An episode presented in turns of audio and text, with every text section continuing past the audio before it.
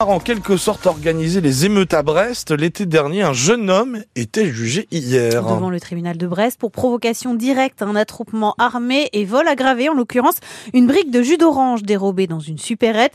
Le jeune de 20 ans avait surtout appelé à la révolte sur les réseaux sociaux en réaction à la mort de Naël, 17 ans, tué par un policier le 27 juin dernier à Nanterre. Plusieurs, pendant plusieurs nuits, Brest avait connu des dégradations inédites et des pillages de commerce. Pour l'accusation, c'est en grande partie à cause d'une vidéo qui a beaucoup circulé, Nicolas Olivier. On y voit un homme dissimulé sous une cagoule et d'épaisses lunettes. Gros appel à tous les frérots de Brest. Ce soir, on se rassemble à Liberté à 22h. On va faire du sale à ces putes de keufs. Venez tous. Je regrette d'avoir fait cette vidéo, dit-il d'emblée, mais on me l'a demandé, vu ma notoriété sur les réseaux. Vous êtes influenceur demande le président. On dit créateur de contenu, corrige le prévenu. Un centrafricain arrivé en France à l'âge de 9 ans. Son compte TikTok cumule 53 000 abonnés et lui a rapporté près de 3 500 euros en 18 mois. Interrogé sur ses motivations, il reconnaît adhérer au message des émeutes. On voit très souvent des jeunes qui meurent à cause des bavures.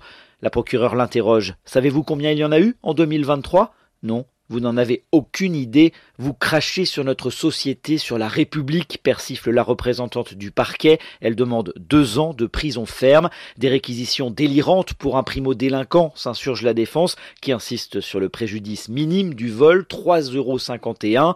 Sa véritable sanction, il l'a déjà conclu l'avocat, il ne pourra jamais avoir un titre de séjour en France. L'influenceur a finalement été condamné à un an de prison avec sursis et 240 heures de travaux d'intérêt général.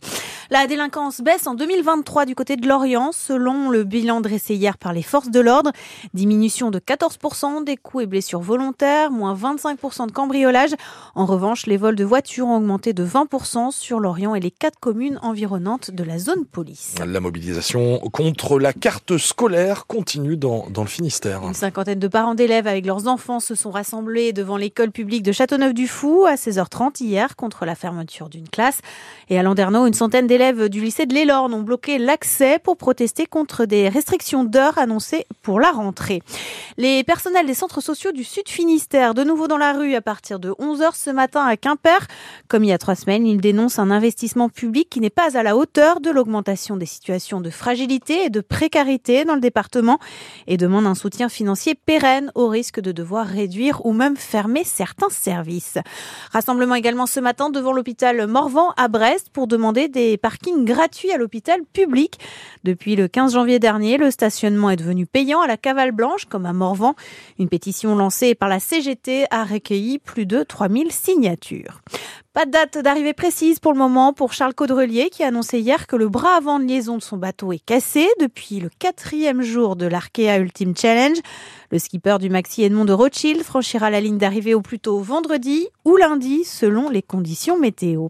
Et si vous habitez Brest Métropole et si vous, vous souhaitez aller aux fêtes maritimes de Brest cet été, il ne reste que quelques jours pour acheter vos places à tarif réduit. Billets à 13 euros au lieu de 17 et un pass 3 jours à 30 euros au lieu de 37. Offre disponible jusqu'à dimanche sur Internet ou au guichet de l'Office de tourisme de Brest.